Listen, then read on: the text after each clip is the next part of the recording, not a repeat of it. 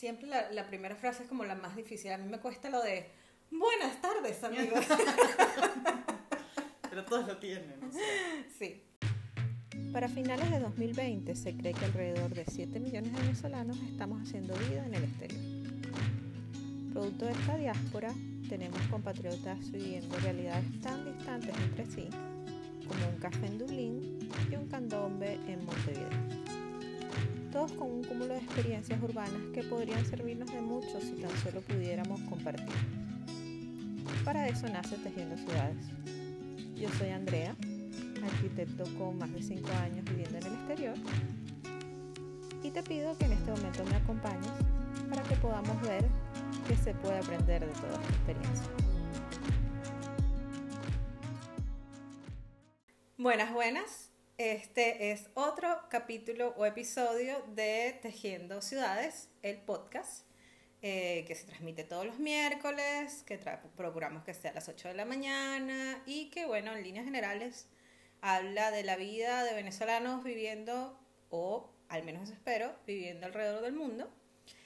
Pero el capítulo de hoy es un poco particular porque no vamos a hablar con un venezolano, vamos a hablar con una uruguaya y una uruguaya que pues no está migrando, vive aquí en Montevideo. Y bueno, a mí me pareció eh, pertinente, capaz como también para ver el otro lado de cómo se ven los uruguayos viviendo en Montevideo. Así que con ustedes, Lucía Borche. Mm, hola, ¿cómo están?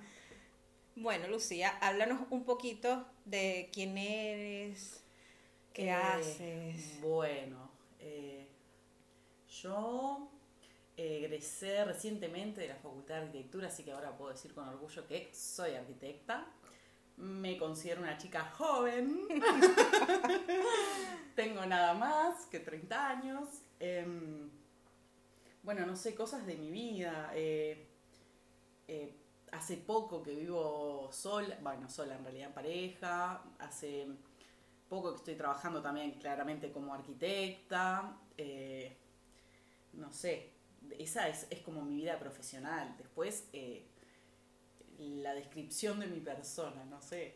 No, no, en dado caso, si quieres, eh, por ejemplo, puedes hablarnos. Hace un rato me comentaba fuera de la grabación que tu papá, por ejemplo, no es de Montevideo, Mm, es de lo que los uruguayos llaman afuera, el interior.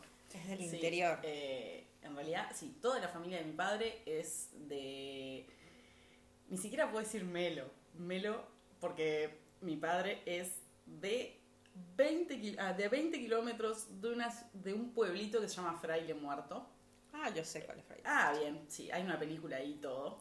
Eh, leí el que baño, había una- el baño del Papa. Oh, por Dios. El baño del Papa, sí. Eh, eh, y, y nada, entonces, eh, una familia muy numerosa de parte de mi padre y, y una familia muy pequeña del lado de mi madre. Mi madre sí es de Montevideo, toda mi familia es de Montevideo.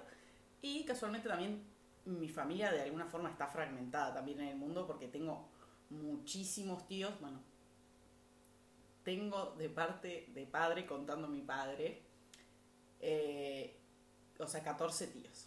Oh, por Dios. Sí. Esa gente, ¿en serio no dije- tenía televisión? Claro, no, no tenían televisión. Claramente no tenían televisión. Son del medio del campo. Entonces, eh, en el campo se, se estilaba más en algún momento que las familias fueran muy numerosas. Y mi padre también es, es, es muy mayor, no es de la generación de mi madre, poder decirlo. Es tipo una generación más grande. Se llevan mucho entre ellos. Se llevan 20 años. Oh, por Dios. Sí, un montón.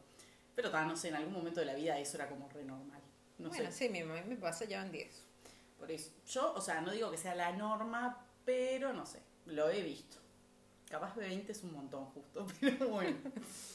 y, bueno, ta, y la familia de mi padre ha- se ha ido del Uruguay. Tengo, yo qué sé, familia en Estados Unidos, en España, en Australia, no sé, un montón de lados. Y ta, de hecho, en algún momento algunos han vuelto y después, no sé, hay algunos que se quieren ir de nuevo, que no les gustó volver. no se acostumbraron. Pero son uruguayos, como, como quien dice, de muchas generaciones atrás, o tú eres de la uruguaya que tiene italianos y Ah, españoles abuelos. no sé, o- o sea, le- yo en algún momento de la vida tengo una tía que hizo la investigación de dónde venía el apellido de mi padre. eh, y supuestamente era greco, greco-alemán, no sé, una cosa así, pero como que era Borges, Bo- Borges suena como. eh, era como Borg. ¿Quién sabe? Era como Borg. Me suena como medio Borg, alemán. Y claro, y en algún momento, tipo, ahí se. No sé, se cambió.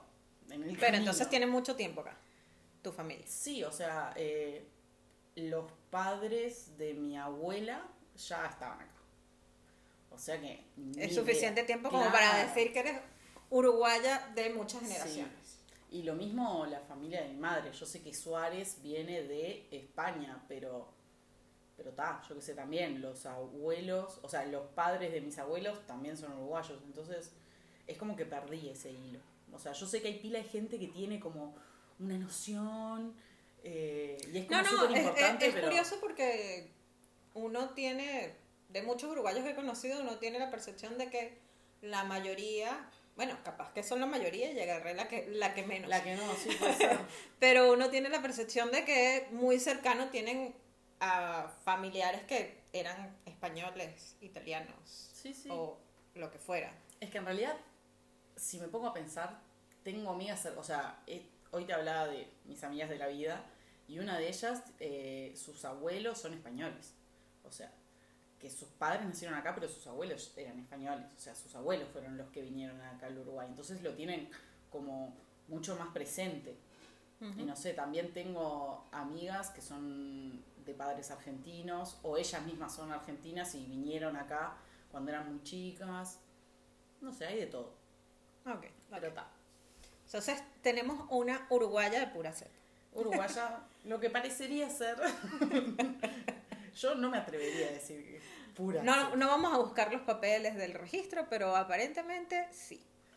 Este, yo hace un momento medio lo conversamos, pero yo tengo esta duda que la quiero ventilar al aire, porque ya además se habló de esto en el podcast, y es, yo quiero saber, Lucía, dinos, cuéntanos, ¿es verdad que a los uruguayos les enseñan toda la matriz de las calles de Montevideo y se las tienen que aprender de arriba abajo y se las saben de memoria? Ay, no, no, no.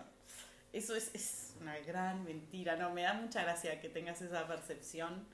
Porque, porque no, nada más lejos de la realidad.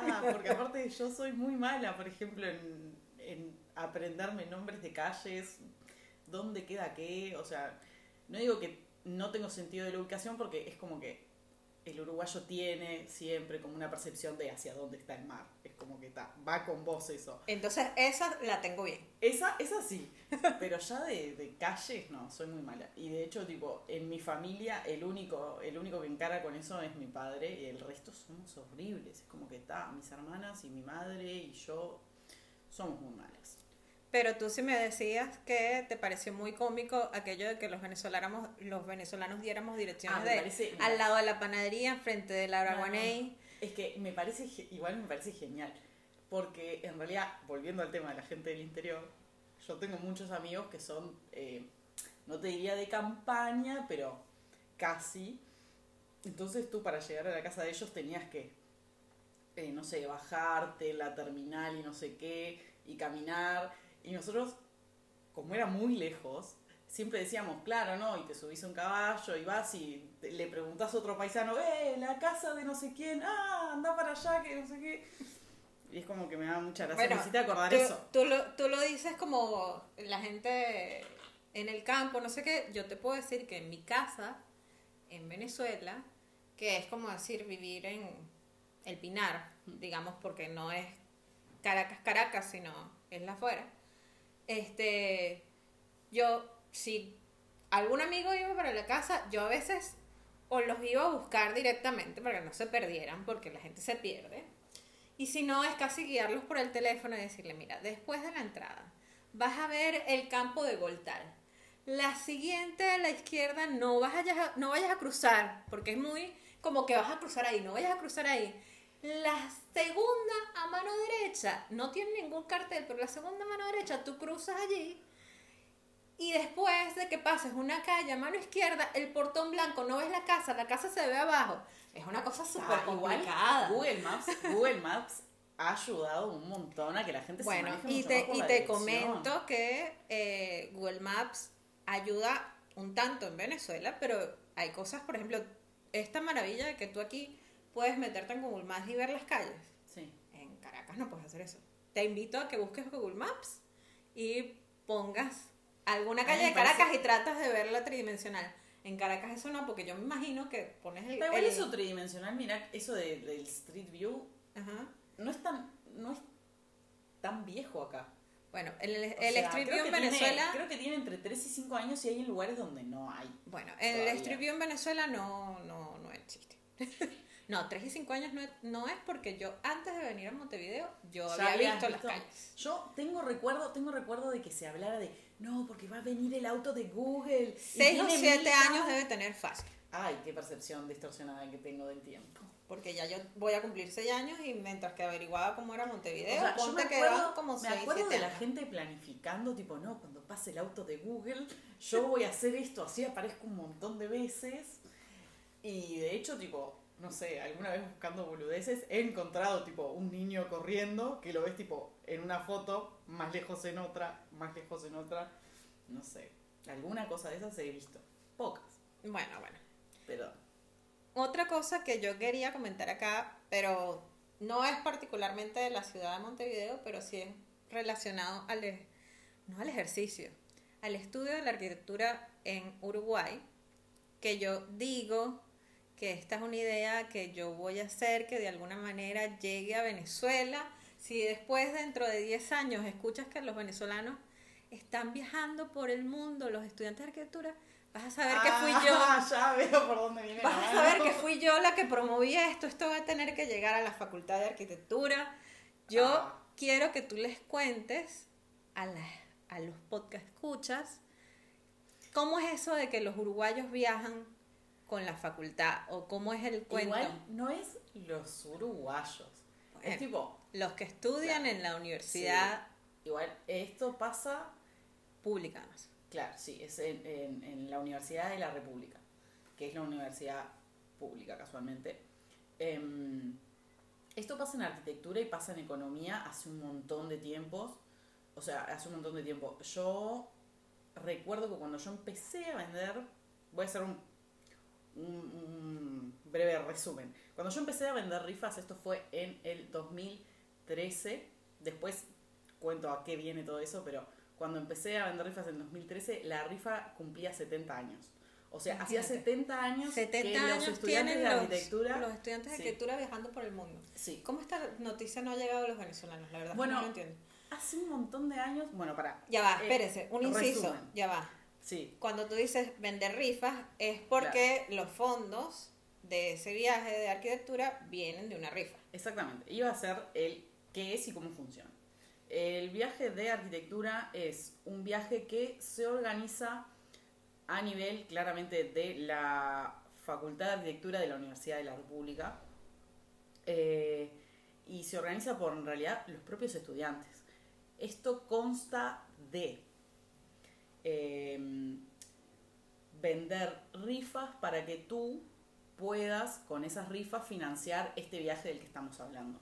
Y esto en realidad lleva un montón de tiempo y un montón de esfuerzos porque algo que, que nada, que si tú te lo imaginas es súper plano, ah, claro, vendes rifas para vos podés con, con eso financiarte un viaje y más nada, no. Es como súper complejo porque vos vendés tres años rifas, hay tres generaciones vendiendo rifas a la vez, siempre hay lo que se llama una generación madre, que es la que la que como que toma las decisiones de, de, las generaciones para atrás, que son como las más jóvenes. Todos los años vendés distinta cantidad de rifas el primer año. Bueno, esto puede cambiar según lo que vote esta generación madre que te decía. Pero está, en fin, se hace como una, un- una venta de rifas, una organización desde, desde el Centro de Estudiantes de la Facultad de Arquitectura, que es, bueno, para, para esto, para cumplir este fin que se hace eh, muy estudiado, se hace con docentes, tú tenés un itinerario, se supone que tenés, digo se supone porque bueno, está, puede no cumplirse al pie de la letra, esto ya lo sabemos, no lo voy a explicar, Eh, Vamos a dejarlo allí claro, como- sí. Como entredicho, el viaje puede ser- cumplir varios propósitos. Claro, vos podés hacerlo súper académico o bueno, ta, no tanto. Pero ta, la idea es que tú vayas y más allá de conocer edificios, espacios, tú visitas em, estudios de arquitectura, bueno, obras importantes, un montón de cosas, todo vinculado a la arquitectura. Em, bueno, y este sistema ya tiene un montón de años. Yo te dije que en el 2013 eran hacía 70 años Sí. ya de, de que se hacía la rifa. Y coméntanos, ¿el, el viaje dura? El viaje dura lo que, lo que la financiación que haya conseguido toda tu generación te permita. Se supone que tú el último año de vender rifas vendés una cantidad de X de rifas, generalmente 180. Y se supone que con el dinero de esas 180 rifas vos calculás el viaje máximo. Entonces, ta, hay una realidad. Las rifas se venden en pesos, todo es en pesos, pero el mundo se maneja en dólares, entonces es muy variable la cantidad de tiempo que tú puedes llegar a viajar. Hay, o sea, en un momento, arquitectura, o sea, las generaciones de arquitecturas viajaban un año, nueve meses. Eso ya es, es, es casi impensable. Yo he escuchado 10 a- de 10 meses, perdón. Sí, sí, tipo, es, es normal, es normal, pero en, en un momento eran, era un año. Ta, después eh, empezó a bajar porque, claro, eh, era muy difícil también mantener, eh, mantener con pesos uruguayos eso. Yo sé. En mi caso, yo- mi viaje fue en el 2016 y fueron siete meses. 200, 201 días, 200 días, una cosa así. Igual es un montón. Es un montón. Es un montón. Es un montón, o sea, ta, capaz que no todo el mundo le pasó eso, pero a mí particularmente llegó un momento en el que tipo, ya está. Porque aparte, claro, eh, comparando, o sea, los itinerarios claramente también varían según cada generación, pero a mí me pasó que mi itinerario era prácticamente igual a un itinerario de una generación que había viaj- viajado nueve meses o diez meses. Y claro, tú tenías la misma cantidad de ciudades, los mismos destinos, lo mismo todo, pero claro, todo mucho más Pero apretado. Entonces yo tenía ciudades en las que estaba un día, eh, un rato. Entonces te agotabas todos los días armar y desarmar la carpa. Aparte, más recientemente, o sea, mi pareja justo viajó en el 2019.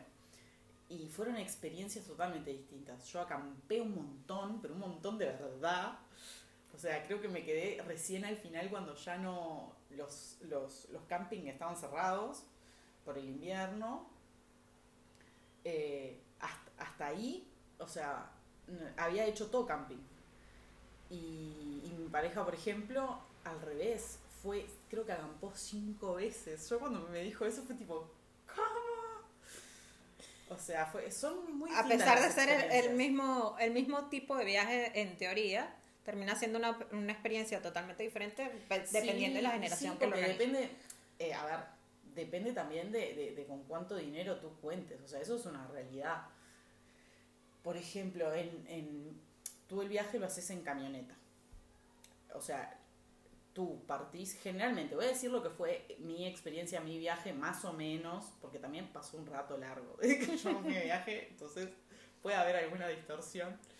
Em, pero yo salí de acá, de Montevideo, hice Montevideo, Estados Unidos. En otras generaciones, ponele hubo eh, México, no sé, Brasil, no. Yo, tipo, uh, Montevideo, Estados Unidos. Chao. Hacías todo Estados Unidos, que es un poco en avión, alquilas una camioneta, PPP, y haces eh, pila de ciudades de Estados Unidos. Voy a decir las que me acuerdo, que eran tipo en Nueva York, Boston, Chicago, em, Nueva York, Boston, Chicago, y después del otro lado hacíamos eh, Phoenix, hacíamos el Gran Cañón, hacíamos, o sea, hacíamos, no, hicimos, em, fuimos al Yosemite Park, eh, hicimos, dije San Francisco, no, No, todavía no. bueno, San Francisco, Los Ángeles, un montón. No sé, en ese momento no me acuerdo. Es, me- es mucho. Chao. Bueno, pero el tema es que después de ahí te vas, tipo, haces Japón, China, India, rasgos generales. Después llegas a París y te dan una camioneta. Y haces toda Europa básicamente durmiendo en carpa y moviéndote en una camioneta con, dependiendo del tamaño de la camioneta, si cinco personas el que fue mi caso, o en otro momento las camionetas eran mucho más grandes y eran ocho dentro de una camioneta, y eran tipo súper gigantes. Y por ejemplo, en, este viaje no hay nada, por ejemplo, de África. Eh, no, bueno, podés, en mi generación hubo la opción de quienes quisieran ir a Egipto, pero ta, se lo tenían que pagar aparte. Okay. Y no está dentro de mis posibilidades. Y Australia tampoco, por ejemplo. No.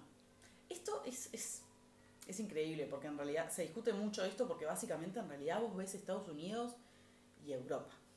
O sea, vas a Rusia también. Ojo. Bueno, Estados Unidos, Europa Pero- y Asia, porque entiendo que sí, Sí, pasa sí, mucho rato Japón y y. China, ¿no? Sí, pero vos en Japón estás 15 días porque esto te lo, te lo regula lo que se llama el Japan Rail, que es como un pasaje que dura 15 días para que vos te tomes lo que se llama el Shinkansen, que son los trenes bala, Ajá. que te llevan en dos horas de una ciudad a otra. O sea, vos llegás de acá a Artigas, por ejemplo, en una hora, por decirte algo. Entonces, vos en Japón estás eh, un tiempo en Osaka y un tiempo, o sea, una semana en Osaka y una semana en Tokio, y, pero te haces un montón de ciudades. Como que no estás tanto ahí. O sea, pero ahí vas a dormir. Es como que vos tenés un satélite y ahí tipo haces, vas haciendo idas y venidas a tu lugar al que dormís. Como te quedaras en Montevideo y fueras un día a Colonia, otro día a Punta del Este, otro sí. día a Santa Claro. Lucía y demás. Y bueno, y ese Japan Rail que sale como. En mi año salía como 500 dólares. Es, es pila de plata si te pones a pensar. Te, te lo regula eso en la estadía en Japón. Y no conozco gente que se haya quedado más tiempo y que haya hecho o que hayan hecho menos tiempo. Siempre es tipo 15 días. Y después haces China, es flash. Yo te digo, si China, India, ¿estás? Y Corea, pero sí Corea, o sería la generación de la chica con la que hablé que me dijo que se quedó mucho rato en Corea o le gustó mucho Corea. pareja, eh, bueno, ni siquiera mi pareja, la generación de mi pareja fue a Corea del Sur. Y, y estuvo, no sé si fueron cinco días o no tengo claro, porque como él tampoco fue. Em, pero sí, ellos tuvieron destinos bastante atípicos porque tengo, o sea, me consta que, que pensaron el viaje de otra manera, eh, que a mi juicio era eh, mucho más em, como op- optimizado el viaje. Porque la gente agarra y dice tipo, ay, ¿por qué van a poner Brasil? Si a Brasil podés ir en cualquier momento. Sí, pero cuando... Pero la gente no fue a Brasil. O sea, en mi generación era poco... O sea, bueno, está. Estoy generalizando mucho. Sí. Pero no era tanta la gente que había ido a Brasil. Y si había sido a Brasil, había sido, yo qué sé, Florianópolis. Pero no sé, de repente no habían ido a San Paulo. ¿Entendés? No tenían, nunca habías visto arquitectura paulista, ¿entendés? Cosas así no, no estaban en el registro. Entonces. No, era- sí, yo, yo sé de muchos uruguayos que normal se van para Bucios, se van para las Claro, cosas tipo, te vas de vacaciones. playeras Te vas de vacaciones, pero claro, esto es distinto, es para ir a ver arquitectura. A ver, igual tenés vacaciones, o sea, vacaciones, comillas, comillas, esto no es muy radial, pero bueno. Eh, tenés momentos en los que podés hacer una playita, no sé, eh, nosotros tuvimos la posibilidad de ir, a, de ir a Grecia y lo hicimos, obviamente. Y sí, fue un relax. Es un que a mí descanso. me hablan de un viaje, si es formalmente de arquitectura, yo tendría que pasar por Grecia. Yo. Bueno, yo estuve. Porque se me pero- ocurre que no vas a ver el Panteón. Bueno, estuve en Atenas un rato. Llegué de mañana, tipo la madrugada. Fuimos, la Acrópolis. O sea, del centro me acuerdo poco y nada porque fue tipo. El, ay, estoy diciendo un montón tipo. Superémoslo. Em, nada, llegamos, aeropuerto, no sé, todo como. Ahora lo tengo muy borroso. Pero, pero me acuerdo que la ciudad era un caos, que, que, claro, estábamos todos tan nerviosos por intentar llegar al, Museo de la Acrópolis, que, que claro, o sea, se- no presté tanta atención a la ciudad, solo me acuerdo de que era un caos, que era tipo todo zigzag, autos para cualquier lado, bocinas por todos lados.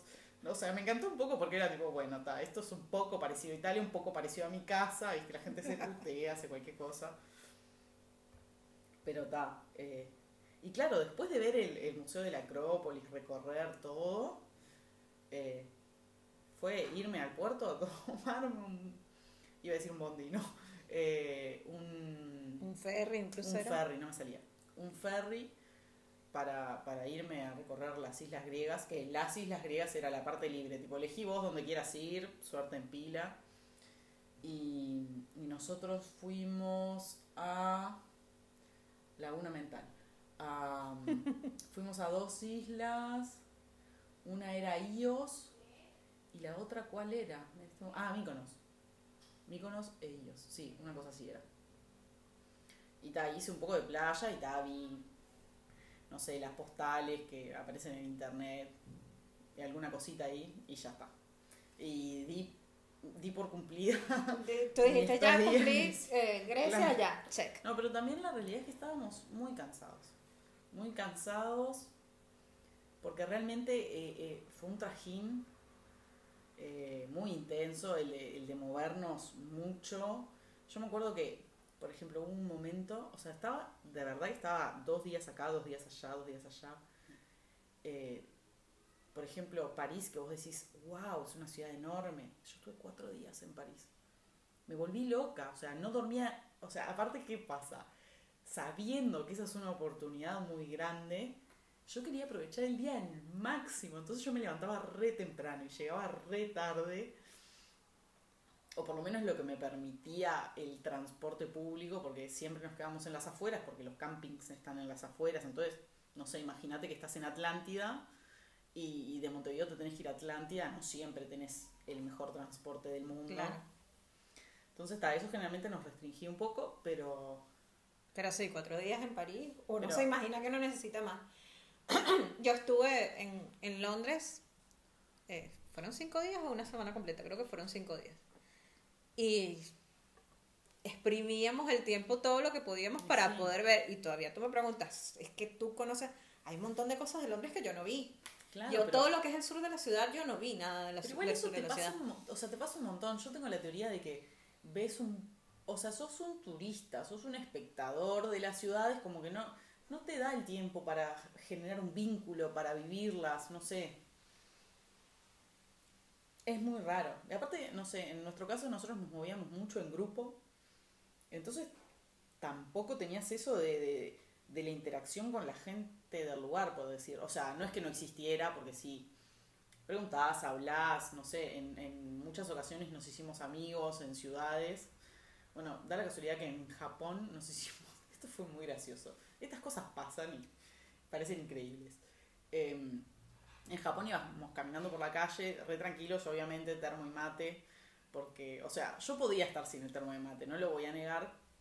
Pero era parte del No, mood del pero tenía unos compañeros que no, que era imposible. Y, y tal, bueno, obviamente, si había mate, yo me iba a aprender, evidentemente. Y, y nos cruzamos con un japonés que tipo nos mira y es tipo, vos están tomando mate, son de Uruguay, no son en español. Ya ahí que en Japón te hablen en español era tipo, Sí, ya. Un montón. El, el único japonés que habla español se lo consiguieron ustedes.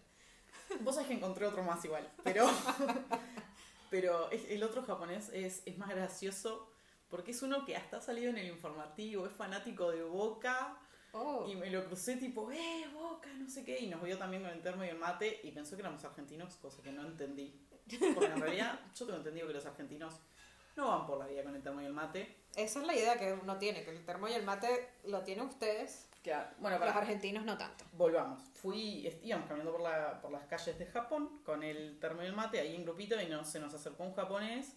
Soy Chiro, creo que era que se llamaba, o sea, no me acuerdo bien el nombre, digamos todo. Y. mm, ¿Cómo es? Eh, y nada, estaba recopado y. O sea, el, el chiquilín iba con sus amigos y dijo, oh, puedo ir con ustedes porque a mí me encanta Uruguay y no sé qué, y nosotros quedamos flasheando. Y de hecho el año pasado, pre-pandemia, nos dijo que iba a venir a Uruguay, tipo, si quería, o sea, si lo podíamos alojar o le recomendar o salir con él. Y nosotros estábamos todos en otra. Y tal, no sé, yo todavía vivía con mis padres, o estaba recién por mudarme, o recién mudada, ya ni me acuerdo, qué horrible. Pero estaba todo pre-COVID, ¿verdad? Enseguida se pudrió todo. Pero, pero nada, fue muy gracioso. O sea, que un japonés te hable en español. Algunos Sí, sí, cazaban duda. inglés, algunos, o sea, algún intercambio podías tener, pero ese fue el, el contacto más raro que tuve con alguien del lugar locatario. Yo, esta pregunta, además de, del viaje, no, no solamente por chismosearte el, el viaje y, y saber y, y evidenciar mi envidia completa a, a los arquitectos uruguayos que, que tienen esa oportunidad, también venía porque, al menos a mi modo de ver, probablemente ahorita tú me digas que no tiene sentido lo que te estoy diciendo, pero se me ocurre que capaz al volver del viaje tienes una visión diferente de tu ciudad y de tu país. ¿Es así? ¿No es así? ¿Qué cosas de repente viste con otros ojos cuando volviste a Uruguay? Ay, lo que pasa es que te pasan muchas cosas cuando, cuando volvés de viaje. O sea, no sé, claramente es algo muy personal, pero, pero yo tuve muchas etapas cuando volví de viaje. Al principio era tipo, ah, qué triste mi vida. Y era, y era horrible en realidad, porque yo había extrañado un montón y me acuerdo, yo, después del viaje de arquitectura, terminó mi viaje de arquitectura y mi viaje terminó en Madrid y yo tengo familia en Madrid, entonces me quedé como 15 días con ellos. Y de hecho, las amigas de las que te hablé hoy fueron a visitarme, todo, fue muy lindo. Pero yo no tenía ganas de nada. Yo tenía ganas tipo de hacer familia, de, levantarme y desayunar. Y no sé, extrañaba cosas como, no sé, ver tele, no hacer nada, no sé. Y cuando llegué acá, o sea, después de ahí fui a Estados Unidos, estuve 15 días más, que para colmo esto fue horrible. Eh, me iba a ir a quedar a la casa de un tío con unos primos y estuve todo el viaje hablando con él porque yo sé que mi tío es muy especial. Y no te digo, desde Madrid agarro, digo, última oportunidad. Yo todos los meses o cada dos, tres semanas hablaba con él y le decía, che, mira, acordate que tal fecha voy a estar en Estados Unidos. Y él me decía, sí, te doy la llave de mi casa, la llave de la camioneta, vos manejate. Sí, ok, me sirve, chao. Porque aparte, el tema costos es muy importante. Claro. Entonces, si vos me decís Sobre todo eso, después de haberte gastado todos tus fondos en el viaje. Claro, sí, sí. Igual nosotros éramos muy ratones, muy ratones. Muy ratones para Es los venezolanos, tacaños, muy, muy tacaños, muy pichirres. Sí, sí, sí, muy tacaños porque claramente lo, lo- o sea, vos tenés lo que se, o sea, vos vendés todas estas rifas, no sé qué, tenés eh, la plata con la que se calcula el viaje entero, pero de ahí descontás los pasajes, descontás, yo qué sé, en algunos lugares solo podés ir teniendo estadía reservada, por ejemplo, Japón y China, entonces no podés ir, ir a ver qué onda a Japón y China y encontrar algo. Ya, barato. eso lo tenés que tener ir reservado, acla- claro. Y, ¿Y cómo es? Eh, nada, vos te dan un viático por día, te dan un dinero, te hacen un cálculo en el que, bueno, vos tenés que vivir con tanta plata por día. En Estados Unidos, por ejemplo, era un montón la plata. Mi viático en Estados Unidos eran 75 dólares, que para mí era un montón. Pero si vos razonás en realidad, no es tan loco, porque vos tenías 20 dólares por día en alojamiento, que era un montón. O sea, nosotros en, en campings en Europa, no sé, teníamos 4 dólares, 5 dólares. Después me acuerdo de la locura de Rusia que contrató, o sea, reservamos un hostel por 5 dólares. Y fue horrible. y era horrible. El hostel de 5 dólares era horrible. Yo recordarme quedaba en un hostel de 5 dólares en Bogotá. Creo que no duramos tres días, nos mudamos. No, no, el Por uno de seis, pero... pero... No, no, pero a ver, no, no era que, fue- que porque fuera de 5 dólares justo este hostel fuera malo, sino que No, a nosotros el hostel no nos había parecido particularmente malo, pero nos dimos cuenta que los taxis no nos querían llevar a la puerta del hostel en la noche, Ah, porque la zona les parecía que era muy peligrosa. Ah, no, esta es la Entonces zona- nosotros no nos tuvimos que mudar. Además Ah. nos pasó un incidente, Ah, no, no, una de las que- compañeras se asustó con un indigente, no sé qué, total que de ahí eh, al día siguiente nos mudamos de... de- No, mira que los viajes de arquitectura dan para hablar días. Aparte, yo me acuerdo cuando volví que agarraba y jodía con. En The Big Bang Theory Ujú. eh, está Wolowitz que tiene, tiene el síndrome de Wolowitz, que es que cuando vuelve del, del espacio, tipo, todo es mejor en el espacio y habla todo el tiempo del espacio. Y yo agarré, dije, yo no quiero ser esa persona. Y no hablaba tanto del viaje cuando volví. Realmente es como que me autocensuraba porque no quería ser esa persona. Y aparte, es algo que pasa. Vos justo me preguntaste esto. Me podrías haber preguntado cualquier otra cosa, pero hoy tuve esta conversación en el que básicamente vos juntas a dos personas que hicieron el viaje de arquitectura y van a hablar del viaje de arquitectura. Es, es como que va, va a venir a la conversación. Sí, sí. No, y mientras más Me reciente alegro, lo alegro. Me alegro que no fui yo la que lo sacó. Mientras más reciente lo tengas, seguramente vas a estar hablando más de eso. En la oficina tenemos una compañera, Camila, no sé si sabes cuál es. Camila, o sea, Sí, entró a sí, sí. trabajar en CCI recién llegada del viaje. Claro, es verdad. De cosas como, como que se bajó del avión una semana antes. Bueno, ella viajó con mi pareja. Ah, sí. claro. Ah, bueno, ella todos los días, un día sí, un día no, te está echando un cuento del viaje. Sí, sí, sí. Y es, ellas, es más, tiene, bueno, en Venezuela decimos guayabo, ustedes no lo dicen guayabo. Tiene, tiene nostalgia así para ella, ella quisiera seguir viajando, ella no sabe qué está haciendo acá, el. COVID le truncó su vida porque ella quería volver.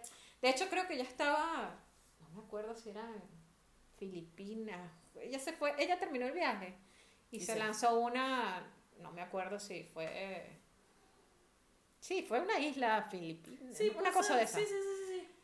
Y tuvo que cortarlo por el por el COVID porque Ah, no al- casi que entró en los últimos vuelos antes de que ya no dejaran Bueno. entrar más Yo tengo una amiga que se. O sea, antes de hacer el viaje de arquitectura, ella iba a viajar en el 2020, el año que ya pasó. Em, y ella dijo, bueno, en el 2019 ella había terminado de vender rifas y dijo, ta, ya está.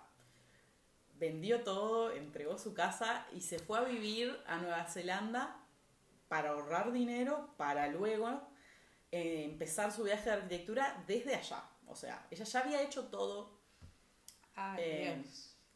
Si había dejado todos los trámites pronto, dijo, ta, voy, trabajo, hago mi plata, perepepe. Y... los y uruguayos bueno, tienen el beneficio este de poder hacer el, el Working Holidays. el working claro, se fue a hacer en eso. Se fue a hacer eso. Y, y ahora va a ser tres años. O sea, este es el tercer año que está allá porque no se hizo nada el viaje de arquitectura. Y ella dijo, bueno, para, me voy a volver para andar a saber qué situación es la que me encuentro. No sabía si iba a conseguir trabajo, bueno. Los problemas que tenemos todos. Y se quedó allá. Y dijo, ta, sigo trabajando acá, sigo ahorrando. Y cuando todo esté mejor, listo, vuelvo. Y ahora está en el único país que no tiene COVID. Y justo- feliz por lo menos no tiene que Claro, andar no, con pero tapabocas justo- por todos lados Justo hablé con ella hoy y me decía, claro, no, es- ella estaba trabajando en el campo. Eh, tipo vacas, todo. Sus historias son geniales. Ella y las vacas y sus amigas vacas. Y, mm, y nada, claro, y estaba re podrida y dice, wow, estoy en el único país donde no hay COVID y estoy acá en el medio del campo donde no puedo hacer todas esas cosas, básicamente que el COVID no te dejan hacer. En fin, entonces ahora se va a ir a vivir a la ciudad porque quiere salir, quiere bares, quiere todas esas cosas que queremos todos. claro Pero que sea, allá, que un año está bien estar en medio de las vacas pero capaz que tres es mucho claro, sí, sí, tal cual. pero nos desviamos un poco del tema o capaz que Yo creo que dejé todas las historias por la mitad. No, no bueno, importa. Pero no, lo que, te, lo que te iba a decir era que al final, eh, si viste de alguna manera Montevideo diferente, si te pareció que había un- alguna forma diferente de vivir la ciudad después del viaje. En un principio me pasó que comparaba todo. O sea, cuando recién había llegado era, pa, qué bueno estaba, no sé, la tarjetita de STM, que, de, no sé, de París, de no sé qué, o determinadas cosas que funcionaban mucho mejor, o, uy, qué desordenados que somos, o qué gritones que somos, o básicamente cosas... Qué gritones que somos eh, Sí. dentro de los conceptos. O sea, sí, gritones somos los venezolanos en dado caso. Bueno, puede ser. Para mí, un poco. O sea, es como que el uruguayo es un poco frío y gris, pero es como que. se- o sea, cuando yo me comparé con el resto, era como que. Si vos ya había. Si había tres uruguayos. Ah, tres uruguayos, ya era un caos. Ya, tipo, tenías un instant cante, ya tenías, tipo, la mochila, la campera. Es como que tirabas la bolsa con el pan, no sé, cosas y, y te armabas un mini cante en cualquier lado. Cante es un barrio. Cante es, es algo, en realidad no es un, bueno, sí, es como, vendría a ser como la favela uruguaya. Sí, pero la favela uruguaya para los venezolanos es como un barrio. Ah, mira, bien. Entonces, porque los Perfecto. barrios en Venezuela no es un barrio como decir el, el barrio Sí, sí. de Positos o el barrio No, de... pero es como no, que- el barrio es tal cual, no sé, eh, no sé, alguna zona baja de Montevideo, de las cuales conozco poco Claro. y no se me ocurre ahorita no sé, es como que armas tu pequeño caos. Y, y claro, eso eh, choca mucho. Porque es como que vos estás, no sé, en Japón, donde todos caminan en filita, tenés tipo la gente que sube la escalera de un lado, eh, las escaleras mecánicas, vos tenés los que se quedan quietos de un lado y los que suben la escalera mecánica del otro. Es tipo. ¿cómo? Pero bueno, te, te, te aterrizo. Eso no es ser uruguayo, eso es ser latinoamericano. Claro, bueno, ahí va. bueno, el tema es que me parecía como que un montón de cosas funcionaban mejor en otros lados o que había un montón de cosas. O sea, ya te digo, hablé de lo que era, no sé, la magia de la tarjetita que, que la tuve en Londres. Igual no lo usé mucho ahora que estoy recordando. Pero no sé cómo funcionan determinadas cosas que te parece, wow, qué primer mundo. Y de a poco están llegando Uruguay. Yo cuando escuché tus podcasts y hablabas del transporte público, claro, si tú, lo, si tú comparas el transporte público de Uruguay con, cual- no sé, alguna ciudad medianamente grande de Europa o importante, claro, vos tenés subte, ah, qué cosa mágica el subte, y acá no hay. Bueno, en Argentina igual hay subte. Muchos lados hay subte. Claro, pero es que Pero- también ahí tendríamos que venir a la cuestión de.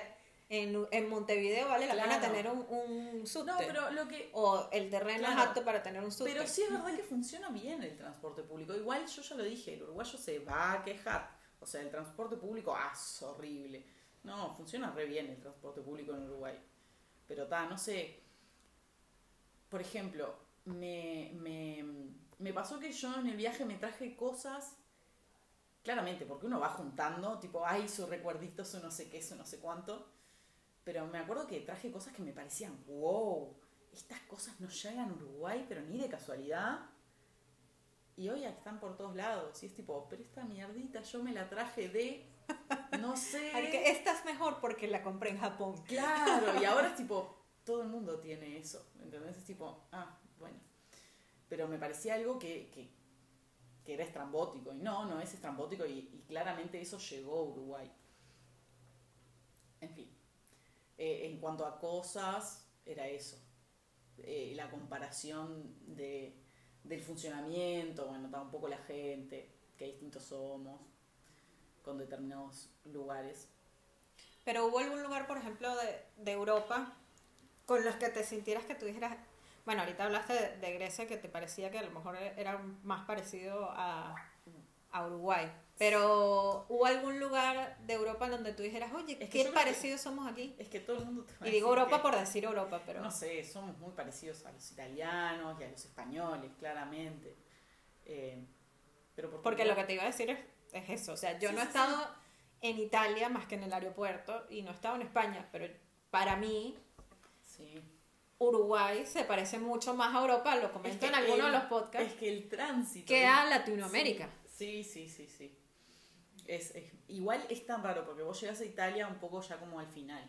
Entonces, claro, cuando vos venías tipo todo ordenadito, todo el mundo todo prolijito y llegas a Italia y te cachetea la cara Italia, ¿entendés? Y es tipo, ah, me he olvidado lo que era esto.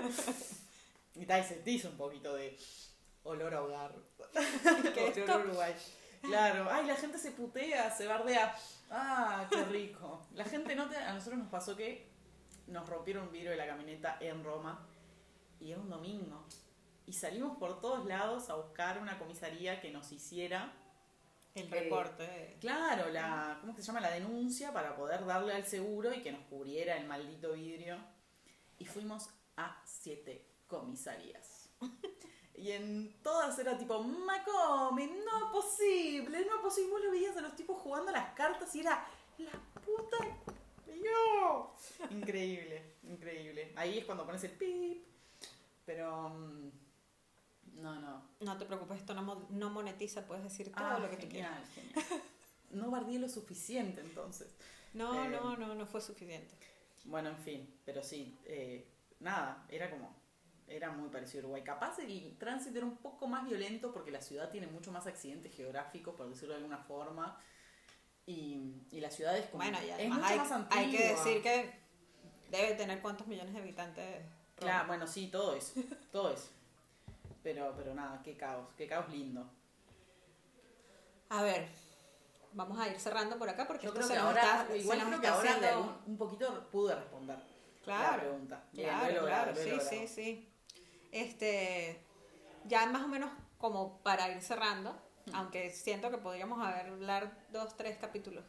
Este, te iba a consultar, porque además te ha tocado compartir con algunos de nosotros, la percepción que tienes tú o que pueden tener en líneas generales, dependiendo, este, de los venezolanos que están en tu país. Debo, debo admitir Perdón, que... hay un poco ruido de fondo, pero olvídenlo, no pasa nada. Yo siempre, en un bar podría haber sido mucho peor. Sí, sí, por supuesto. Em, lo que te iba a decir es que en realidad mi contacto con, con gente venezolana es muy reciente, pero, pero claro, es muy intenso, porque en realidad, claro, estoy compartiendo un montón con, con muchos venezolanos. Casual, Y- en la oficina somos, para la media de cantidad de gente que hay en la oficina, somos bastantes. A juro vas a tener que hablar con un venezolano en tu día. Sí, sin duda, sin duda.